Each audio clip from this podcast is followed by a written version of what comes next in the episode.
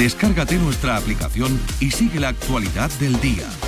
Radio Andalucía Información.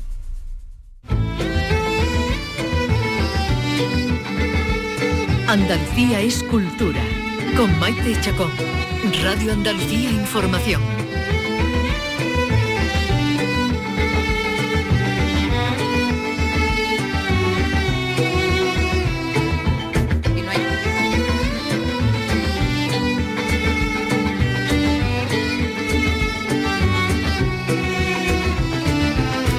Buenas tardes, otra semana que comienza en este interminable mes de enero, al que todavía le quedan, a ver, uno, dos, tres, once días le quedan, Vicky, al mes de enero. Sí, se va a hacer largo. Se hace un poco largo. Vicky Román, buenas tardes. Hola, ¿qué tal? Nosotros tenemos el antídoto, ¿eh? El antídoto para que este mes se, se haga un poquito más corto porque es que el tiempo en enero, no, sé qué pasa, corre en Navidad, pero se detiene en enero. sí, se va dilatando. Dice, quedan dos semanas más, pero qué larga. bueno, el cine, la música, el flamenco, los libros, ese es el antídoto para que el mes de enero corra un poquito más. Eh, un poco de todo, bien envasado tendremos esta tarde en este espacio que cada día dedicamos a la cultura en Radio Andalucía Información. Espectáculos que se celebran en nuestra tierra o artistas de nuestra tierra que llevan el flamenco por todo el mundo.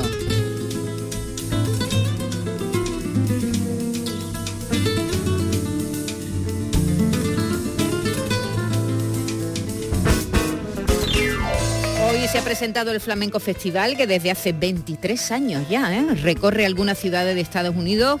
Vicky Román ha estado allí en la presentación. Hola, otra vez. Hola, otra vez. Sí, en la Fundación Valentín de Madariaga, que es donde se ha presentado y junto al costurero de la Reina frente al Parque de, María Luisa.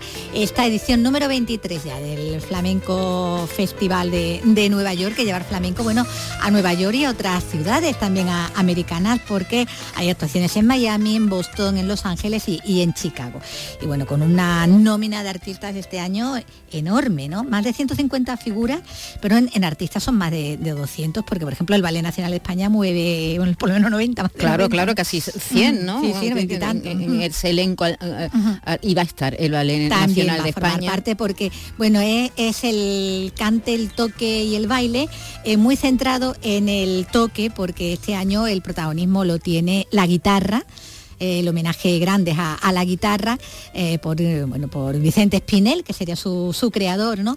Pero también porque se cumple ahora en febrero también los 10 años de, la muerte de Paco de Lucía y está dedicado de una forma muy especial esta edición del Flamenco Festival a la figura de, Paco de Lucía. Todos los artistas que, intervienen en las diferentes disciplinas de, cada uno van a incluir un tema de Paco de Lucía o le van a hacer un tema eh, que se ha dedicado a Paco de Lucía, con lo que va a estar presente en todas las actuaciones de, esta edición. Muy bien, pues esta tarde hablaremos con el director de ese festival, con Miguel Marín, que se celebra, como nos decía Vicky, en Nueva York, Miami, Boston, Los Ángeles y Chicago, eh, y que va a llevar por Estados Unidos a un montón de artistas. Y también seguiremos con flamenco, porque este fin de semana hemos podido ver el nuevo anuncio de Cruz Campo, que ha vuelto a reivindicar nuestro acento, en este caso rescatando un cante inédito de Camarón de la Isla y a la gitana de Marín, esa muñeca que durante décadas ha estado encima del televisor cuando era gordo el tele. Cuando era gordo, ahora que fino ya no cabe. Y, que ha estado y que han reencarnado este spot, la ha reencarnado esta muñeca de Marín en una mujer de carne y hueso, una bailadora que, que con un traje de gitana que pesa 30 kilos.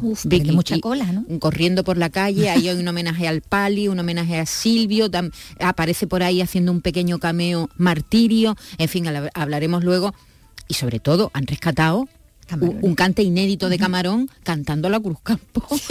A ver en qué en qué circunstancias, claro, cantarlo. En qué contexto improvisado. Eso seguro eh, se produjo ese cante que han rescatado hábilmente la, gente de Cruz Campo. Luego conoceremos pormenores de este spot. Y el próximo 3 de febrero se entregarán los premios Carmen que organiza la Academia de Cine de Andalucía poco a poco van a empezar a pasar por el programa algunos de los nominados, eh, gracias a su trabajo, este sector que tiene asegurado el relevo generacional. El año pasado en los, premios, los premios Carmen recibieron unas 40 o 50 obras con sello andaluz y este año han recibido un centenar. En un momento saludaremos a Gregor Acuña, bueno, ya lo vamos a saludar, que lo tenemos aquí al lado. Hola Gregor, ¿qué tal? Hola, eh, espera, ahora mismo te abrimos el micro. Buenas tardes, Gregor. A ver, no, es que este micro no Este sé qué micro, pasa. cada vez que sentamos ahí alguien ahí le- le hacemos- falla. Bueno, pues enseguida lo saludamos. Es uno de los actores nominados que nos visita esta tarde, precisamente para hablarnos de Fueron los días, el largometraje que él protagoniza y que está dirigido por Bernabé Bulnes, que debuta en el largo con esta película que se pudo ver en el Festival de Huelva, en el Festival de Sevilla. Gregor, ahora sí, buenas tardes. Ahora sí, sí. ¿Qué? Gracias, buenas tardes. ¿Qué tal? ¿Cómo estás? Nada, muy bien, encantado de verte. Igualmente. Acuña, Gregor, ¿cuánto tiempo? No, no, es que tú vives mucho en el extranjero. Bueno, no vivo allí, trabajo bueno, allí. pero vas y Va y vienes viene. muy a menudo. Claro, porque donde hay que vivir es aquí, en el sur. y cuando se va uno por ahí dice que bien se vive uno en Andalucía. Sí, ¿no? Sí, Eh, sí. ti- Tienes morriña, ¿no? Sí, sí, vamos, o sea, hay, ahora se, tra- se trabaja muy se bien. trabaja mejor como artista, se trabaja mejor allí. Sí, sí, porque sí. pagan muy bien y vamos, la profesión está muy bien Sí. Sí, sobre todo tú que haces tantas cosas distintas, ¿verdad? Igual estás en- un espectáculo haciendo la dramaturgia de un espectáculo de danza, que bueno, ahora nos contará muchas cosas porque también ha llegado a Movistar, ahora enseguida hablaremos con Gregor, eh, esta ambición desmedida, el documental que cuenta el proceso de creación del disco El Madrileño y la posterior gira de Zetangana que, bueno, que lo llevó prácticamente a la ruina. Este largometraje documental que está nominado, mira, otra nominación a los Goya y que llega a la plataforma dividido en una miniserie de tres capítulos.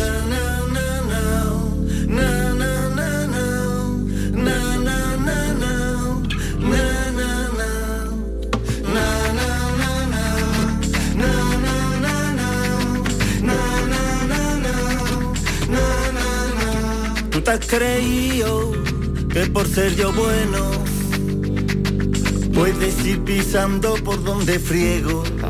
Crees que eres el sitio donde estoy cayendo. Pero con la misma que has venido te puedes ir yendo.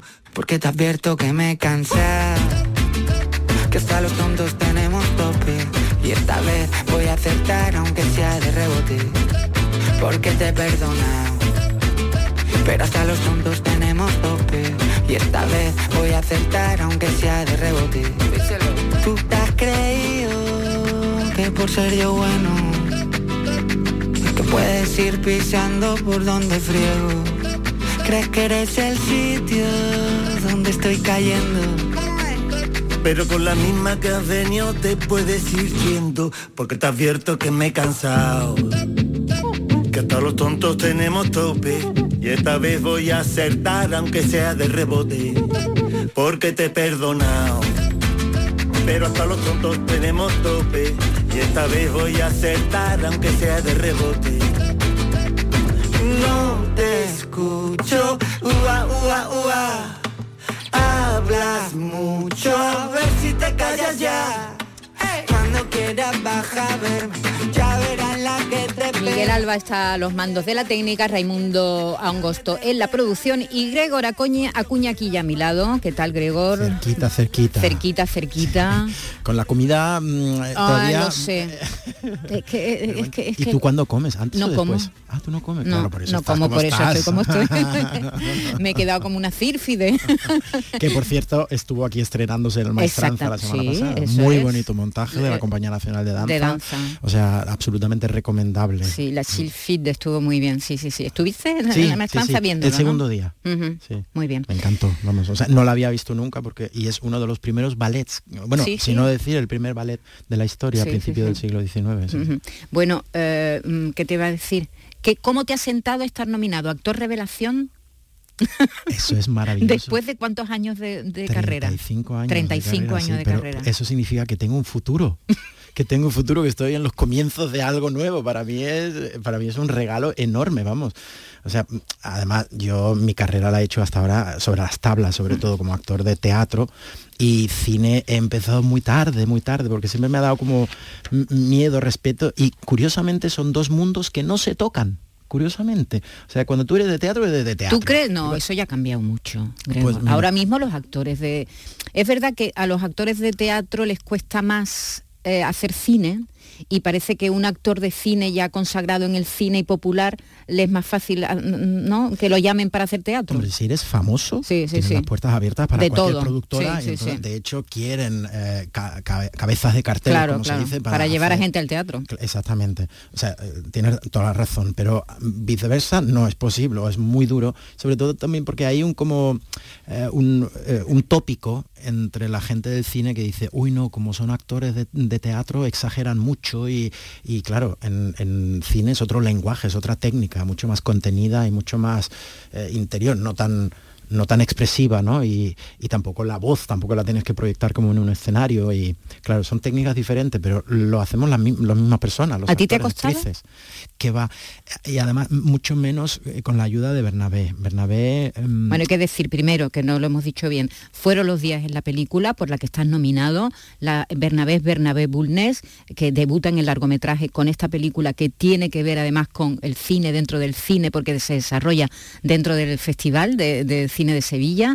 El protagonista es un director de cine, ahora nos contarás.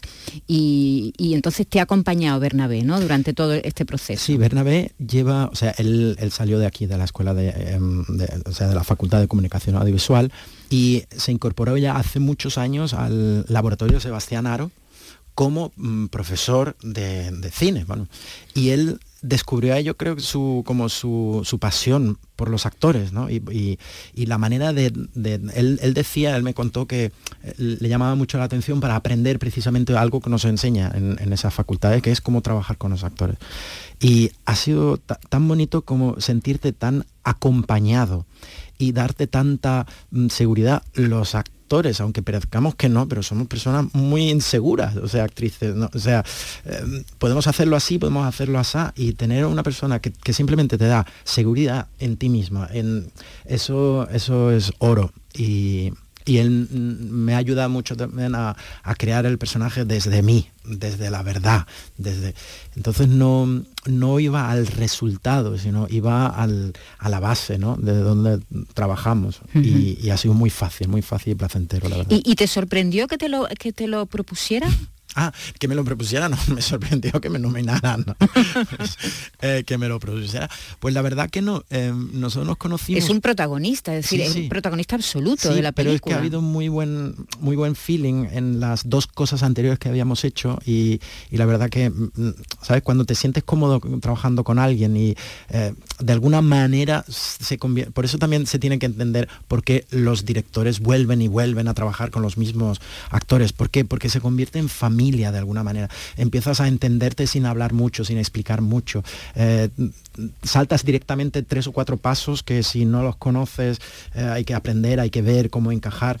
Y eh, con él había hecho un trabajo pequeñito de una amiga actriz, Carmen Aceituno, que quería hacer algo para su videobook y hicimos una, una escena juntos y él nos dirigió y la- grabó y quedó súper bonita, eh, pero no era una cosa oficial. Y después él me invitó a hacer solo de trompeta eh, de protagonista de su cortometraje, también premiado en, en varios festivales. Y, y bueno, y él sabe que yo me apunto a un bombardeo, estoy aquí en Sevilla, al pie del cañón, y, era una cosa un poco, un, un proyecto al principio muy, muy pequeñito, muy pequeñito, que luego eh, ha ido creciendo, creciendo, y bueno, en, en un tiempo récord. Para hacer un largometraje te tiras uno, dos, tres, cuatro, cinco años. Y nosotros, yo creo que desde que surgió la idea en pleno verano hasta que terminamos de rodarla, noviembre, no pasaron seis meses. Eh, Gregor, además de actor, es director, ha dirigido muchos espectáculos, es dramaturgo, ha escrito también espectáculos y además en ese sentido eres muy, eh, bueno, haces muchas cosas distintas porque igual estás haciendo la dramaturgia de, una, de, de un espectáculo de danza que dirigiendo una obra de teatro, eres como multifacético.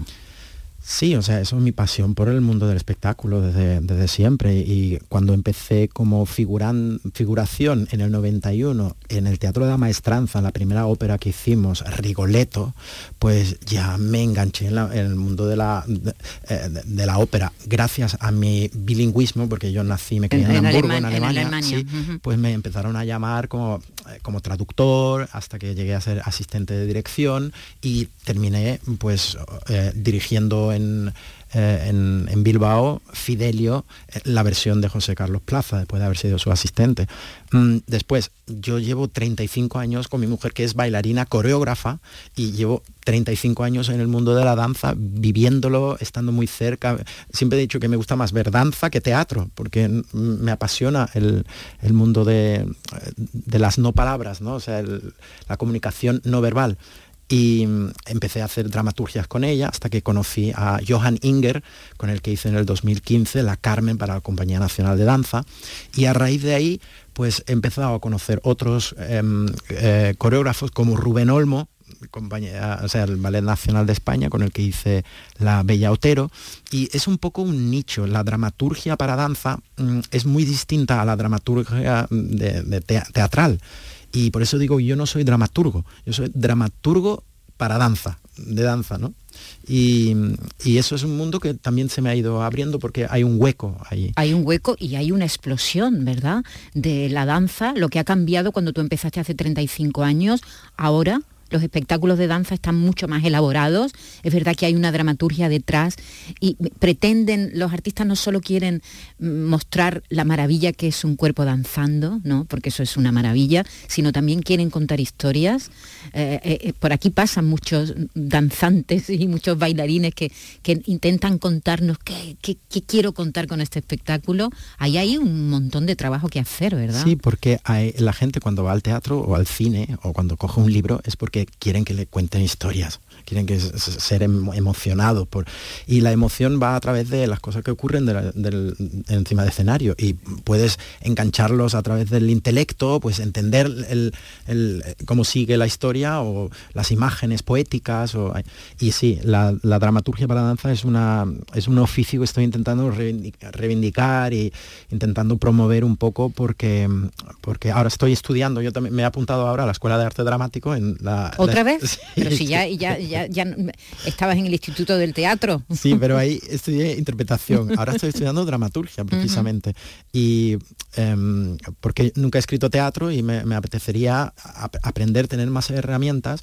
También para a lo mejor en un futuro también enseñar, porque he, dado un par de cursos de dramaturgia para danza, pero me faltan, me faltan herramientas. Y entonces dije, pues mira, cuando estoy en Sevilla sin hacer nada, pues... Mm, y es un mundo apasionante. Y todo lo que, tiene que tenga que ver con las artes de escena y dirigir, pues em, cuando en, Madrid empezamos a hacer musicales en el 99... También eres un pionero de los musicales. Claro, eh, cuando vinimos a Sevilla en el 2004, eh, abrimos la primera escuela de teatro musical que en Andalucía en el 2004 y mm, con mi socio Ignacio Vidal y ahí empecé a dirigir em, pequeños musicales hasta el musical que acabo de dirigir hace un par de años con Danza Móvil, que también le han dado un premio ahora en San José de la Rinconada, a el espectáculo con mejor mm, eh, mensaje, eh, pues todo forma parte de lo mismo de alguna manera, las artes escénicas y, eh, y ahora y ahora el cine y ahora el cine, No, solamente estoy em, eh, eh, nominado. nominado yo sino también mi compañera Silvia Acosta por mm, actriz de reparto la canción la canción. y, y Bernabé por la, su ópera, ópera prima, tu hoguera se llama la canción. Mira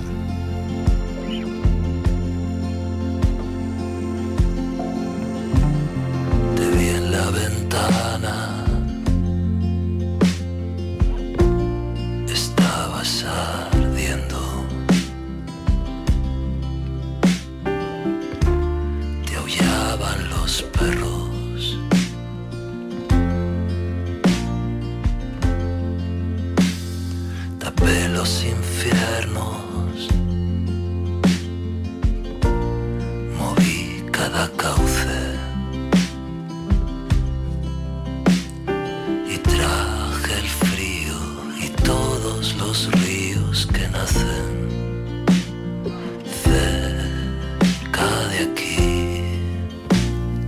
¿Quién es el autor de Tu hoguera y el intérprete? Pues mira, eh, es el autor y el intérprete es el mismo, es Raúl Bernal, y lo bonito que también ha promovido Bernabé es que es su ópera prima también como banda sonora. Igual que eh, Sergio em, Caro, que es el director de fotografía, también es su ópera prima. Eh, igual que mi compañera. Estáis debutando casi todos. todos. Eh, eh, Adela Castaño, que está conmigo mm, compartiendo la, la- el protagonismo de la, de la- de la historia, también es su ópera prima. Ella no, no ha sido nominada a la em, revelación, pero bueno, si hubieran habido una candidatura más, segura, seguro. Y la película se ha visto poco de momento. La Sí. película se estrenó en el Festival Iberoamericano De de, Huelva, pasó por Sevilla. en Sevilla, eh, ahora ganó el premio del público en Córdoba y estamos pendientes mm, a ver si hoy se nominaba en, eh, en la Bernilane, pero me parece que no sé. pero bueno, que a- ojalá dentro de poco tengamos buenas noticias de otro gran y importante festival. sí. Bueno, el mundo que representa el, el- el papel que interpreta Gregor Acuña, como bien nos estaba contando, no es ajeno a él, ¿no? Porque eh, él hace el personaje de un director de cine que vuelve a- a- al festival, precisamente a presentar una película, y, y tiene ahí la oportunidad de encontrarse con un antiguo amor, ¿no? Sí, la historia, yo siempre la cuento desde mi punto de vista, que para mí yo soy el protagonista de la historia, pero realmente el protagonista es Adela. Entonces, mi historia es que este actor, este director, eh, que ha hecho su carrera en Madrid y ahora va a presentar su cuarta película, tiene su novia, una actriz guapísima y con éxito, más joven que él, que no quiere ser madre de momento. Y este director con 50 dice, yo creo que voy a, ya, ya he conseguido todo en mi vida de profesional y ahora la Quiero personal, tener un hijo. quiero tener, quiero ser padre. Y de repente se acuerda de una, una amante con la que tuvo una historia eh, en Sevilla, porque este director es, viene de Sevilla, y con la excusa de hacerle un casting para su próxima película, porque la amante también es actriz. Eh, se quedó mm, apostar, o sea, apostando mm, para quedarse en Sevilla, ahora es camarera, hace teatro alternativo y, y con la excusa de hacerle un casting la tantea para ver si, oh, si posiblemente podría ser su, la, la madre de sus hijos, ¿no? Entonces, es un... Y al final, claro, la historia va sobre ella. Ella que se queda ahí, viene este hombre, Claro. la vuelve loca en un momento, en, en cuatro días que, que transcurre la película y se va. Y, y Y, claro, ya está, y hasta ahí podemos leer. y, y claro, y mi personaje no sale muy bien parado. no, me- ya me lo estoy imaginando. Claro, y una amiga que vio la película dice, hay que ver, lo que más me ha gustado es que tu, tu personaje, que es un personaje mm, desagradable en el fondo, pues tú lo haces que, que se le entiende y, y se le aprecie incluso. Sí, ¿no? O hombre, sea, es que no se puede juzgar a, a- a los personajes que uno interpreta, ¿no? Sí. Aunque haga cosas malas, eh, eh, bueno, tiene, todo tiene su justificación, o casi todo. Claro, los actores no podemos juzgar, Claro. sino tenemos que entender. Y digo, qué bonito sería el mundo si todo el mundo fuera así, que, de- que dejáramos de juzgar. No solo, que todo el mundo fuéramos actores en esta vida y dejáramos juzgar a los demás, simplemente nos entendiéramos unos a otros. ¿no? Ya siento tu ardor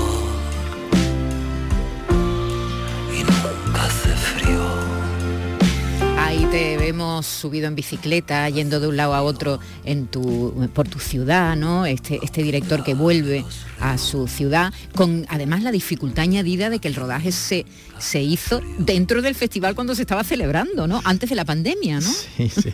La bicicleta es de Adela, ella me la presta para que me dé una vuelta. Pero hay una escena mágica dentro de la película que vemos dentro del teatro mm, Lope de Vega. Al entonces director del festival José Luis Cienfuegos y al entonces alcalde Antonio Muñoz saludándose. Eso es un plano robado. Y Claro. es historia mm, del cine y de la ciudad y todo. que- Ni, que- ni Antonio es alcalde ahora, ni, ni Cienfuegos está en Sevilla, sino que está ahora mismo dirigiendo Y otro Lope- festival y el muy Lope de Vega está cerrado. Y el Lope de Vega o sea, cerrado. cómo han cambiado las cosas de un Sí, año a otro. de un año a otro. Pero bueno, está bien porque además es un documento, ¿verdad? Que, que retrata una época muy concreta del, del Festival de, de Cine de Sevilla. Absolutamente, absolutamente. A ver, ahora estamos todos muy novedosos y curiosos a ver qué, qué ocurre con, con nuestro festival de aquí de. Sevilla, ¿no? Porque los demás festivales están muy, muy... Sí, muy em, potentes. Muy potentes y tenemos que intentar mm, conseguir que cuando vuelva, mm, ojalá sea el año que viene, vuelva con la misma este potencia. año ya, este año Este ya, año, es este verdad, año sí, ya, este año este ya estamos en el 24, Sí, sí. vuelva ya con el palmarés y con todo lo que le faltó al Festival del 2023, que primero se iba a eliminar directamente y luego se hizo una versión, diremos, redux reducida de- del festival. Y por eso también quiero, quiero decir una cosa que me parece alucinante y, y de, de alabar, es esta iniciativa que tuvo, um, que tuvieron toda la gente de la profesión en Andalucía de crear esta academia andaluza de cine, porque esto ha hecho también que creciera exponencialmente de 50 a 100 propuestas este año en, en los premios Carmen. Eh, nos tenemos que unir, o sea, hasta que no entendamos que, ten- que unidos somos más fuertes y esta academia está haciendo mucho bien y sobre todo ojalá podamos, aprovecho que estoy aquí en Canal Sur, volver a tener ficción en, en- no de cine, porque desde luego se está haciendo mucho desde Canal Sur para apoyar el cine andaluz, muchísimo y se agradece y se nota. Esta película está, está sí, apoyada sí. por Canal Sur. sino televisión. Porque necesitamos volver a, a- a conseguir tener un pequeño star system de actores andaluces que no tengamos que irnos a Madrid, que podamos vivir y trabajar en Andalucía como cuando teníamos Plaza Alta, O como Rayán, cuando teníamos a a Rayán, Rayán. que eran eh, series de ficción andaluzas. Por el que pasaron, pasó toda la profesión por Sí, ahí. sí. No solamente actores y una- actrices, sino técnicos y realizadores y Exacto, guionistas. y-. Entonces hay que apostar por ello, pedirlo, exigirlo a los, Mm. eh, a los políticos eh, para que la profesión vuelva, vuelva a subir aquí, no tengamos que emigrar, porque yo estoy a punto mm, de ahora con la nominación irme a Madrid el año que viene eh, y, y decir, bueno, mm, tocar, tocar puertas y me gustaría, sin embargo, quedarme aquí como se han quedado aquí pues toda esta gente que mm, Sí. los cineastas que están apostando aquí en Lo- los cineastas que triunfaron hace unos años y, la, y el relevo, la nueva generación. Por cierto, hablando de nueva generación, los cuñados invisibles.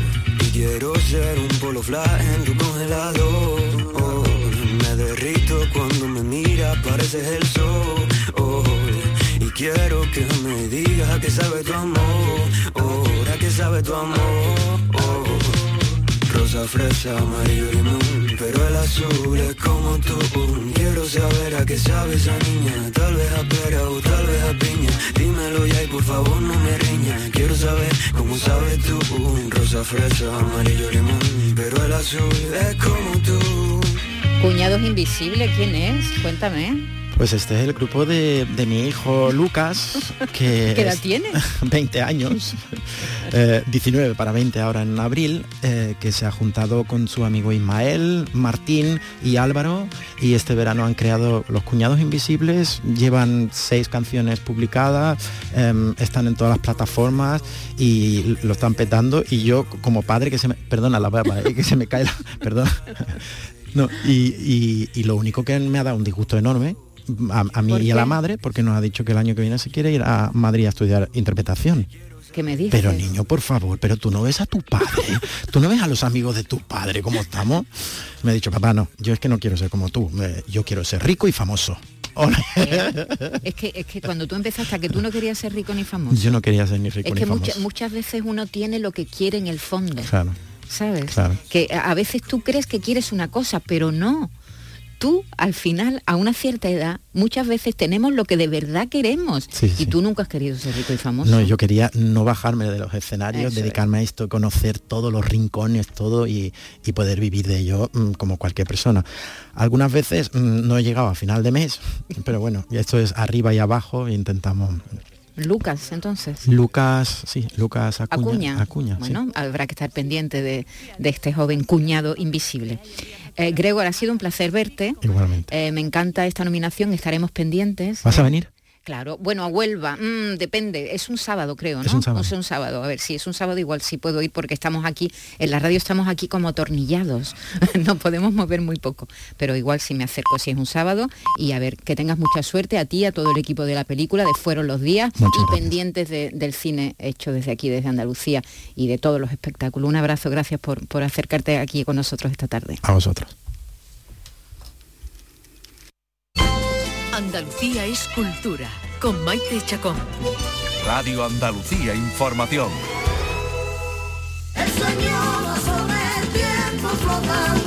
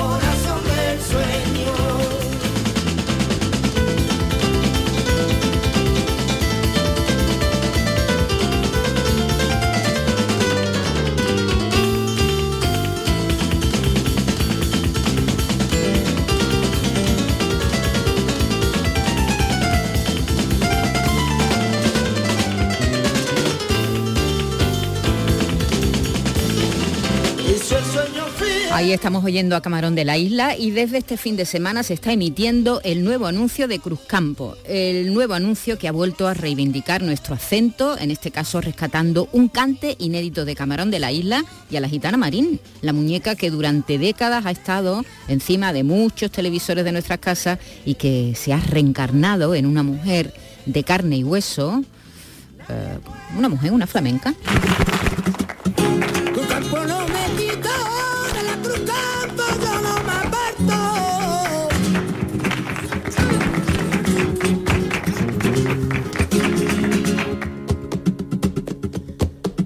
Un spot para el que han recuperado un cante inédito de Camarón de la Isla. Vamos a hablar con María Ruiz Sanguino, responsable de Cruzcampo. Hola María, buenas tardes. Hola, buenas tardes. Encantada de estar con vosotros. Y, igualmente María, bueno, lo primero es el cante. El cante, ¿de, de dónde habéis sacado este cante de Camarón cantándole a la Cruzcampo, María? Pues mira, te voy a contar una anécdota personal. Eh, un día nos, nos contactaron para comentarnos que había una canción, un fragmento de una bulería inédita, cantada por el mismísimo Camarón, que él homenajeaba a la Cruz Campo. Y este hecho nos conmovió tanto que, que creímos que tenía que ser compartido y lo hicimos parte de nuestra nueva campaña, parte de este segundo episodio de Con mucho acento. Bueno, llega tres años después de Lola, en el que reivindicaba precisamente nuestro acento, nuestro acento andaluz. Y María, hay gente que me ha dicho, eso es inteligencia artificial, eso no es ese no es camarón. Vamos a explicar la verdad. Pues no, tengo que decir que es real, es la voz real de Camarón. De hecho, eh, a mí también me han hecho muchísimo esa pregunta, pero estamos comentando que no, no, al contrario que lo que hicimos con Lola, que era un deepfake, esto es una grabación inédita donde el mismísimo Camarón sale cantando y cantando por la Cruz Campo. De hecho, parece curioso que igual que nuestra muñequita gitana que estuvo cogiendo polvo en la esquina del televisor, esta canción parece que ha estado esperando el momento perfecto para salir a, la luz y ha salido 30 años más tarde. Es, es un archivo sonoro inédito, como decimos, que se registró en el año 1989 durante la grabación del disco Soy Gitano y, y que fue una improvisación, ¿no? Es decir, que eh, fue, que fue una broma, una improvisación, ¿cómo, ¿sabes cómo se produjo? Sí, eh, los protagonistas nos han comentado cómo fue ese momento. De hecho, el propio Tomatito nos contó cómo fue ese momento donde estaban cantando, como tú dices, y grabando el, el Yo soy gitano. Las grabaciones antiguamente no son como ahora, que ahora hay mucha digitalización, hay mucho mucha tecnología, era mucho más real. Y ellos comentaban que, nunca paraban de crear y en un momento, en un descanso, eh, Camarón se empezó a coger una bulería antigua, una bulería que tiene una letra parecida, pero esta vez la hizo, la hizo suya y empezó a cantar por la cerveza Cruz Campo, porque estaban en Sevilla y porque era la cerveza que a ellos les gustaba. Y, eso unido a la recuperación de la muñeca marín, creo que habéis montado un lío en Madrid con una muñeca tamaño gigante, ¿no? Es decir, que la campaña viene fuerte, María. Exacto. De hecho, eh, hemos querido coger otro icono de la cultura, en este caso la muñeca marín, que, como he dicho al principio, ha estado olvidada, ha estado un poquito cogiendo polvo y ha sido un icono de nuestra cultura, pero un poco olvidado. Y es, lo, que, lo que hemos hecho es eh, hacer una fábula donde esta gitana, al escuchar la palabra de, las palabras de Lola Flores, del acento tu tesoro no lo pierdas nunca, cobra vida y comienza un camino de empoderamiento. Y lo que comentas de la acción en Madrid sido una acción donde no hemos dicho, lo hemos lanzado antes de la campaña, lo eh, amaneció en Madrid en la Plaza de Callao el jueves, una gitana de 8 metros rindiendo homenaje a las muñecas marín para volver a traer a la mente de los consumidores, de los consumidores a esta muñeca que en algunas casas ya está olvidada. La muñeca marín que se, que La se- verdad- que se fabricaba en Chiclana, ¿verdad? Exacto. Eh, como he comentado, esta, esta acción eh, bueno, ha tenido una viralización increíble. Ha, ha habido cientos de personas compartiendo fotos, vídeos.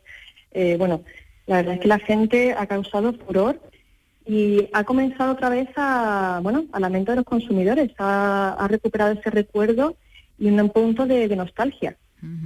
Eh, en el spot, bueno, esta, esta muñeca enorme de 8 metros de altura, de 12 metros de ancho, eh, se ha instalado en la plaza de Callao de Madrid.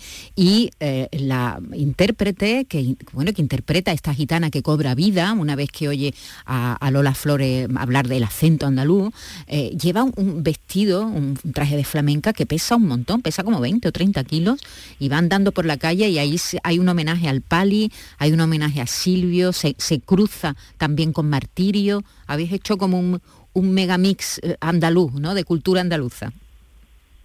Exacto, de hecho en este nuevo, en este nuevo anuncio hemos querido mostrar como las dos caras Andalucía. Esa Andalucía más costumbrista, donde puedes encontrar bares donde se juega el dominó, donde los caracoles se beben eh, todavía, toman en vaso de cristal, y una nueva Andalucía también que mira al futuro y que tiene un talento emergente potentísimo. De hecho, comentabas el vestido, el vestido de, la gitana de Carmen Avilés, la protagonista de, este spot, eh, está hecho por Leandro Cano, que es un diseñador de alta costura y empleó metros y metros de, para hacer este vestido que pesó creo que casi 30 kilos. Era un vestido espectacular. Sí, el, diseñador jienense Leandro Cano, que, que tiene su casa en, vamos, trabaja desde Madrid, es el encargado de hacer este diseño de esta gitana, que una vez que se ha convertido en carne y hueso, pues una señora estupenda que va corriendo por la calle y, eso, volviendo, volviendo a la vida. Bueno, pues este, este megamix entre Camarón, con un tema inédito, la gitana de Marín y el homenaje a nuestra tierra, Andalucía y a nuestra forma de vida, pues es el, to- todos los ingredientes que tiene este nuevo spot de, de Cruzcampo, que llega tres años después de aquel que nos sorprendió tanto, cuando todavía, María, no se hablaba tanto de la inteligencia artificial como lo estamos haciendo ahora, que fue el spot de, de Lola Flores, ¿verdad? Y que todavía se recuerda como un hito de, de la publicidad. Exacto, de hecho cuando se lanzó el primer capítulo de Con mucho acento, este anuncio, teníamos a, una, a un icono también, a una Lola Flores que lanzaba un mensaje a las nuevas generaciones de que en lugar de esconder tus singularidades, las lucieras, lucieras aquello que te hace único, pero con orgullo. Y la verdad es que este anuncio caló muchísimo, se creó un fenómeno cultural y al final fue una defensa del acento, de las raíces y también de la autenticidad. Muy bien, María Ruiz Sanguino, responsable de Cruzcampo, pues hemos conocido algunos pormenores eh, que están detrás de este spot, que ya se puede ver en las televisiones, que y ya, ya saben los que pasen por el Callao, por la Plaza Callao de Madrid, pues podrán encontrarse con esta muñeca enorme, esta muñeca que recrea a las antiguas muñecas de Marín. Un abrazo muchas gracias por atendernos. Muchísimas gracias a ti. Hey,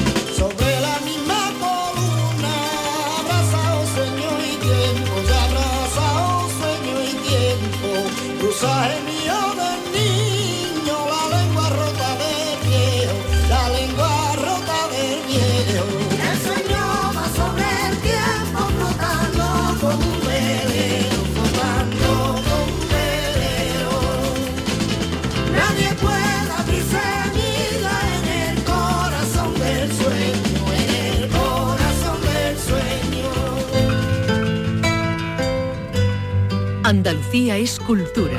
Con Maite Chacón. Radio Andalucía Información.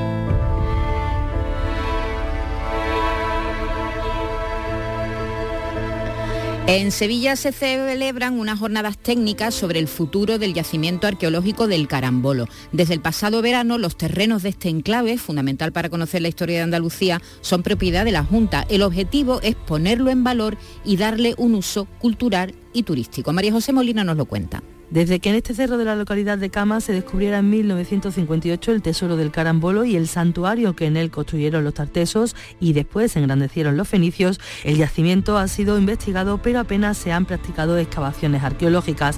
Según Fernando Panea, el director general de Museos y Conjuntos Culturales, en cinco años este lugar formará parte del circuito patrimonial de Andalucía. que sea bandera y referencia a nivel nacional para el uso turístico y la puesta en valor público de un yacimiento de estas características. La idea es que en estas jornadas expertos en patrimonio, arqueólogos que lo excavaron, vecinos y administraciones decidan las acciones que se vayan a llevar a cabo. Hoy por hoy el yacimiento ha estado, digamos, en un estado de, de apertura pública total, por lo que se pretende, eh, como las primeras medidas, desarrollar lo, lo que es el, el cierre, ¿no? el vallado perimetral y proceder a una limpieza general y genérica para a partir de ahí ya dar sucesivos pasos en torno a las cuestiones que se arrojen en estas mesas técnicas. Este enclave es fundamental para el conocimiento de las primeras culturas asentadas en el Bajo Guadalquivir y en el suroeste de la península ibérica. Era un lugar de culto, de referencia para quienes navegaban en las rutas que unían el Guadalquivir con el Atlántico. En él se adoró a la diosa Astarte de la fertilidad y los navegantes y al dios Baal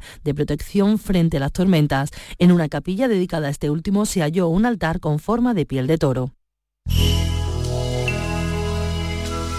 Y el Málaga Festival, con 150 actividades culturales programadas, preparan a la capital de la Costa del Sol para la celebración del certamen de cine. El MAF, así se llama, cumple 12 años ya eh, de artes audiovisuales, ciencia, exposiciones y tecnología. Esta edición se va a celebrar entre el 8 y el 29 de febrero y lo abrirá Juno en el Cine Albeni. Nos lo cuenta Alicia Pérez.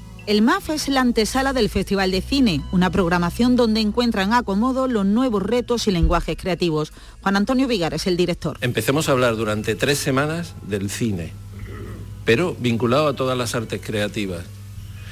De tal manera que estaremos durante tres semanas deseando que llegue ya el Festival de Cine, viviendo el Festival de Cine de modo adelantado. Esta edición pivota entre dos ejes conceptuales, la cultura de la alegría y las edades no productivas. Entendemos que toca reflexionar sobre esos nuevos, sobre cómo insertamos dentro de esos nuevos modelos de convivencia a la infancia y a la senectud a las que estamos relegando a los márgenes de la sociedad. No es razonable y no es justo y no es propio de una sociedad de progreso. Habrá espacio para la reflexión sobre los derechos humanos digitales y habrá también mucha música. La malagueña Juana Martín cerrará el MAF en el Echegaray. Las entradas ya están a la venta.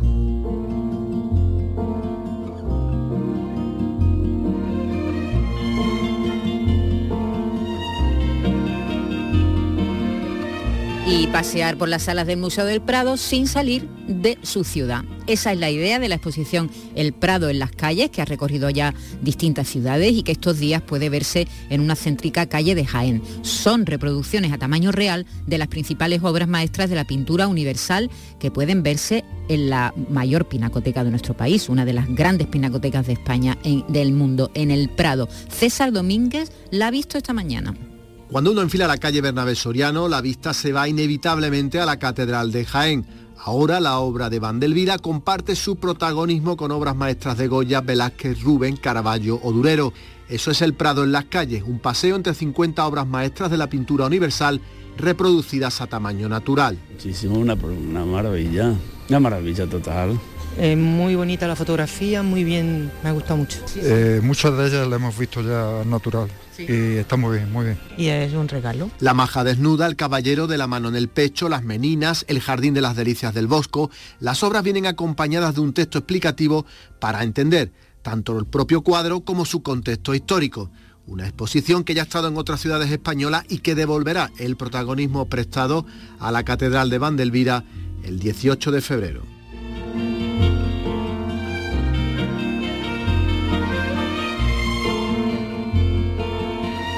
En Radio Andalucía Información, Andalucía es cultura, con Maite Chacón.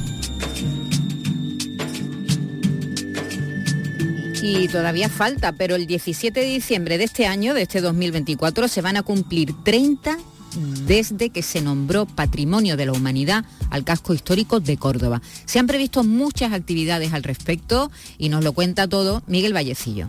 Hola, ¿qué tal? Se acaba de presentar la imagen corporativa de la efeméride y también el calendario de actividades previsto que comienza en marzo y que tiene como público objetivo a todos los vecinos de Córdoba. Las actividades se han diseñado entre grupos, concienciación acerca de la importancia de la declaración, difusión y divulgación del contenido histórico y gamificación, entendida como experiencias lúdicas y educativas. El evento más destacado en cualquier caso será el Congreso Mundial de Ciudades Patrimonio Mundial en el mes de septiembre. La teniente de alcalde delegada del Centro Histórico del Ayuntamiento de Córdoba es Lourdes Morales. Es un congreso que se celebrará la semana del 24 al 27 de septiembre, que tendrá él mismo sus actividades paralelas al congreso que ya anunciaremos en su momento, que está organizando el Ayuntamiento de Córdoba junto con la Organización de Ciudades Patrimonio Mundial y que evidentemente convertirá a Córdoba en sede internacional reuniendo a más de 300 países que tienen al menos una declaración de patrimonio por la UNESCO. Actividades que van dirigidas a todas las edades y que serán presentadas una a una según se acerque la fecha de celebración.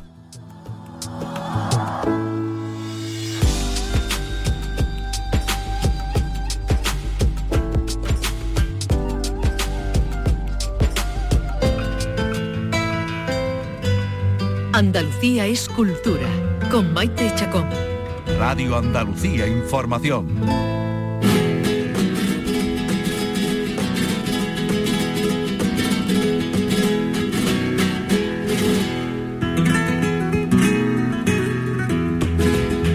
Paco de Lucía con unas sevillanas que se llaman El Cobre. Qué bonito. ¿eh? De Algeciras, El Cobre.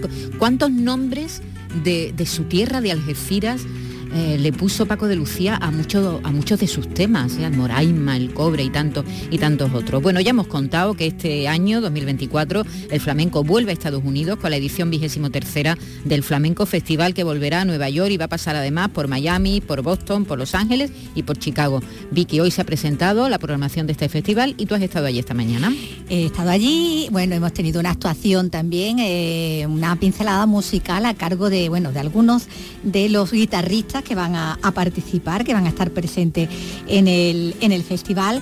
Eh, Ricardo Moreno, eh, Raúl Cantizano, Antonia Jiménez, Alejandro Hurtado y David de Aral han tocado la pieza Gitanos Andaluces de Ricardo, Ricardo Moreno, que es lo que va a, llevar allí al festival en esa parte de, homenaje que va a tener el festival este año a, a la guitarra, porque es eh, la estrella de, de esta edición, y en concreto, bueno, también el maestro Paco de, Paco de Lucía, porque eh, bueno, se está conmemorando eh, que nació la guitarra propiamente dicha, ¿no? Con, eh, con ahora ya Espinel. con Espinel, con Vicente Espinel, exactamente, y se cumple ahora año, igual que se cumple también en el mismo mes de febrero el- los 10 años de la muerte de, Sí, el, de 20 Paco de Lucía. el 24 de febrero falleció Exactamente. Paco de Lucía hace 10 años ya. 10 años, fíjate, ya um, 10 años que han, que han pasado, una década, y por eso es por lo que todos los artistas que van a participar, bueno, 150 figuras eh, van a estar presentes en esta edición,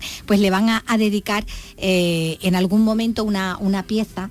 Eh, o bien han compuesto o, bien han rescatado eh, en honor a, Paco de Lucía. De hecho, lo abre el festival en Brodo, en el mismo escenario donde se ofreció la primer, primer recital de guitarra, lo hizo Sabicas, ¿no?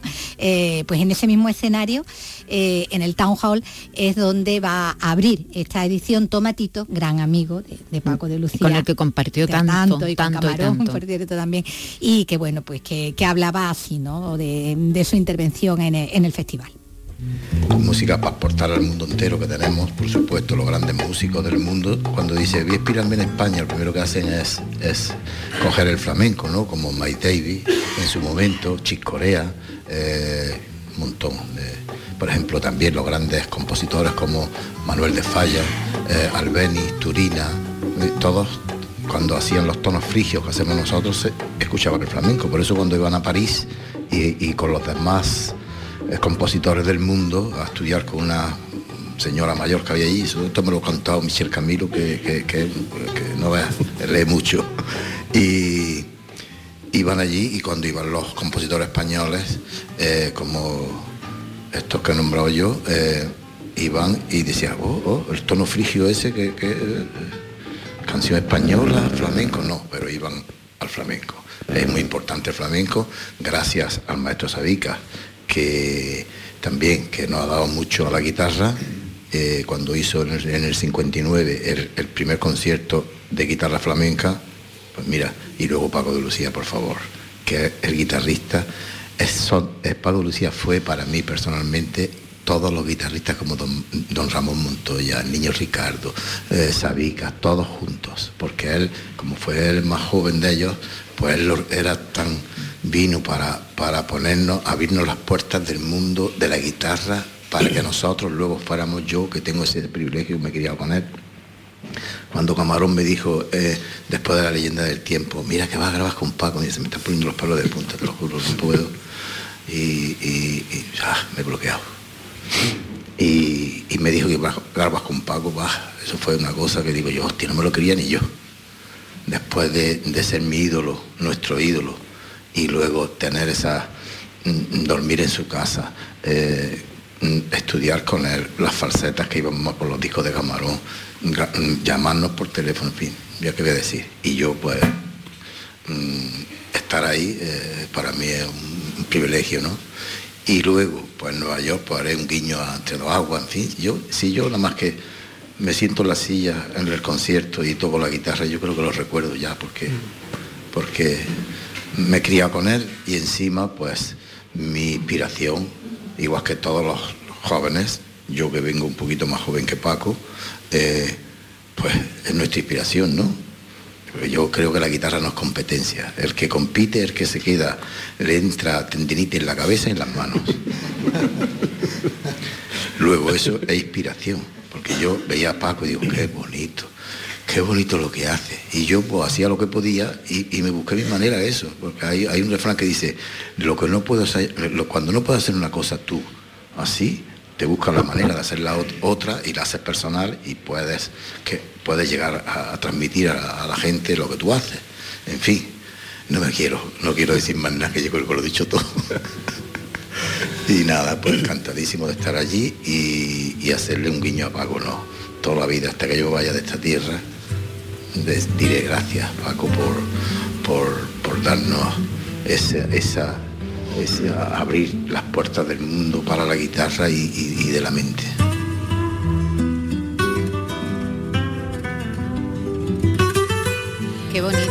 Lo que ha dicho cuenta. Tomatito. Además continuamente intervenía, le venía una anécdota, le venía un recuerdo. la Qué, que qué- bonito, bien. ese- Sí, esa amistad, ¿verdad? Tan grande que tenían años. los dos, tantos años juntos. Y, y siempre esa cara de tomatito mirándolo cuando estaban en Sí, el escenario, ¿verdad? ¿verdad? Sí, esa cara de admiración. Mira, ha mencionado eh, Tomatito a Michel Camilo y aquí precisamente en este tema que se llama Bésame mucho, es una versión del famoso bolero, está con Michel Camilo en el disco Spain del año 2000. Mira.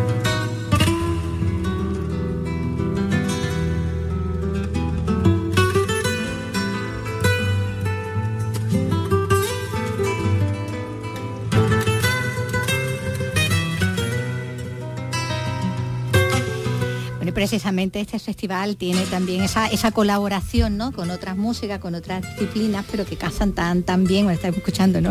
A Michel Camilo y por ejemplo Ricardo Ricardo eh, Moreno, Moreno. Ricardo Moreno, Ricardo Moreno, que decía ¿no? que bueno que había interpretado gitanos andaluces, eh, pues él va a actuar en colaboración eh, pues con, con grupos también de, de jazz y con bueno Celia Flores también va, va a estar Invitada, en el ¿no? escenario también, también invitada. De lo que va a hacer, bueno, pues hablaba así de lo que hará en el Teatro de Jazz de, de Winton Marsalis. Bueno, he escogido Gitanos Andaluces, que es una melodía que me parece que define muy bien lo que, lo que es el maestro, ¿no? Y, que, y que a todos nos, nos lleva a esa época y que nos recuerda a esos momentos del flamenco. ¿no? Eh, lo he abierto a la improvisación porque viene Jotan Silverstein, que es uno de los mejores improvisadores de- del momento. Y bueno, para mí es un honor siempre estar en tu festival, Miguel, porque yo me estrené en tu festival. O sea, yo la, primera vez que yo toqué la guitarra solo delante de un público fue en, Nueva York, en tu festival. Lo hice después, hace dos o tres años, no sé si, si hace cinco, con a Galeano y me lo pasé genial. Y ahora pues está aquí en este teatro que dirige eh, Winton Marsali, que es otro de los maestros que he escuchado muchísimo y, y bueno, para mí es un honor, un privilegio poder compartir en vuestro festival pues parte de mi música y de, de lo que vengo haciendo. Bueno, hay otros músicos, está el flautista Sergio de López, el pianista Andrés Barrios, todos, todos artistas jóvenes, Pedro Jiménez de, Sí, de sí, los porque es multigeneracional, Sí, sí, ¿verdad? Totalmente. está, bueno, María José Yergo, eh, Las migas, También las las, migas. migas. Y luego en el, en el baile también, porque también hay baile, no solo toque y cante, está Manuel Liñán, está Olga Pericet y está Rubén Olmo con el Ballet Nacional España. Eh, es un esfuerzo muy grande, sabes que somos 97 personas eh, en gira y, es un peso grande, pero bueno, ahí estará el Ballet Nacional eh, con Invocación, con el programa Invocación.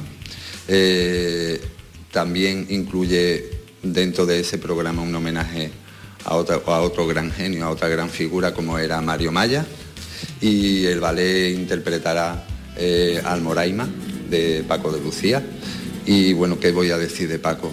Que aquí hay grandes guitarristas que pueden hablar de él mejor que yo. Yo solamente darle las gracias por lo que nos ha dejado, por toda su música, por todo, todo lo que nos ha inspirado y, bueno, y gracias Miguel, porque va a ser una gira maravillosa, estoy seguro.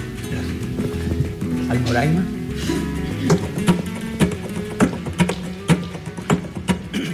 Ahí está Almoraima. Precisamente le hemos mencionado, mira, no sabía yo que iba, hablando de pobre, que el iba a, A saludar a sonar así, una de las piezas de Paco de Lucía dedicada a su tierra, ¿verdad? Porque Almoraima es una, una zona de allí, un sitio maravilloso del campo de Gibraltar. Bueno, pues con Paco de Lucía, con Almoraima, les decimos adiós en este programa tan flamenco que nos ha salido hoy, ¿eh? Vicky Román. Maña- mañana nos vemos a la misma hora, nos oímos a las 3 de la tarde. Hasta mañana, que lo pasen bien.